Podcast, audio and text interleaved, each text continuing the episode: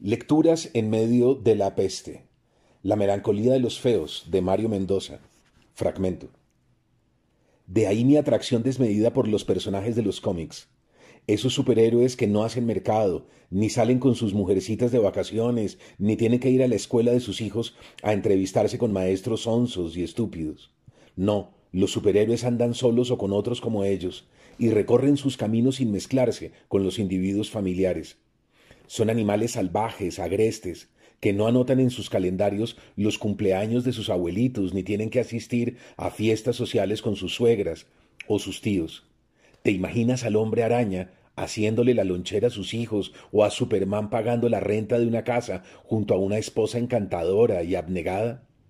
¿Qué tal que Tarzán estuviera endeudado con las cuotas de su carro o que viéramos a Linterna Verde pagando en un supermercado con su tarjeta de crédito al lado de una mujer gorda y dos niños adictos a los bizcochos?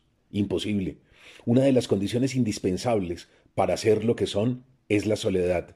El calor de hogar y las felicidades familiares son para los otros, los seres gregarios, los de la manada.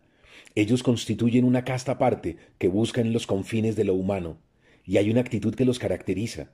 No los vemos haciendo mercado ni endeudándose en los bancos porque están ocupados salvando el mundo. Pero entre todos ellos hay uno que es distinto, especial, más misterioso. Batman, el caballero de la noche, el caballero oscuro. Desde que leí la primera historieta me di cuenta de que él iba a ser mi amigo inseparable y mi modelo a seguir. ¿Por qué? Fíjate bien que todos los otros superhéroes tienen algún superpoder, algo que los distingue de los seres humanos comunes y corrientes y que les otorga una superioridad evidente. Batman no. Lo único que tiene es su ingenio, su astucia, su capacidad de crear prótesis que le permiten elevarse sobre su vulgaridad humana. Como un hombre del Renacimiento metido en su baticueva, se la pasa diseñando su propia ropa, su auto, su motocicleta, sus artefactos para colgarse de los edificios de ciudad gótica.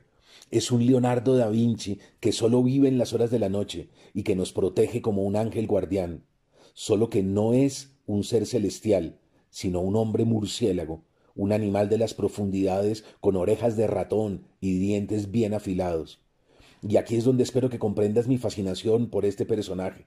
Los murciélagos nos dan miedo porque nos evocan a uno de ellos en especial, el vampiro, el monstruo que se alimenta de sangre, el que viaja en la noche esperando alimentarse de los cuellos de sus víctimas. Hay algo erótico en esa imagen de saltar sobre una persona para succionarla, para poseerla hasta vaciarla.